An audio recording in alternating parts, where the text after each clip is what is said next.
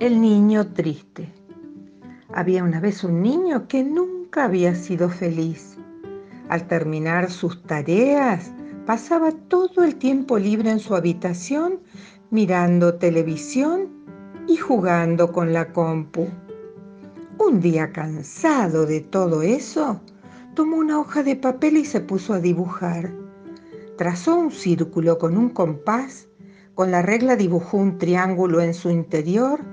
Cuando terminó de colorear su dibujo, entró por la ventana una pequeña mariposa dorada.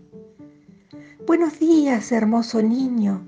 Yo puedo hacer cumplir tus deseos, pero solo los buenos y justos que hay en tu mente.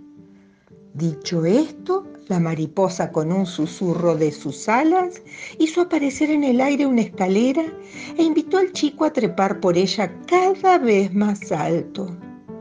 Llegaron así a un maravilloso jardín lleno de divertidos juegos, todos animados un tobogán, una hamaca sonriente.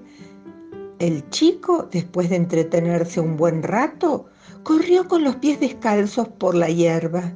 Observó encantado a unos cisnes que bailaban acompañados por una flauta que tocaba un simpático ñomo y por una extraña orquesta de cocodrilos. En el cielo apareció un estupendo arco iris y unas cigüeñas que llevaban en el pico unos pequeños bultos. Después vio unos saltamontes que hacían una carrera de velocidad y se unió a ellos. A lo lejos sonaron unas campanas. Ding, don, ding, don. Y la mariposa dijo que era hora de volver. Descendieron por la escalera y llegaron a la habitación.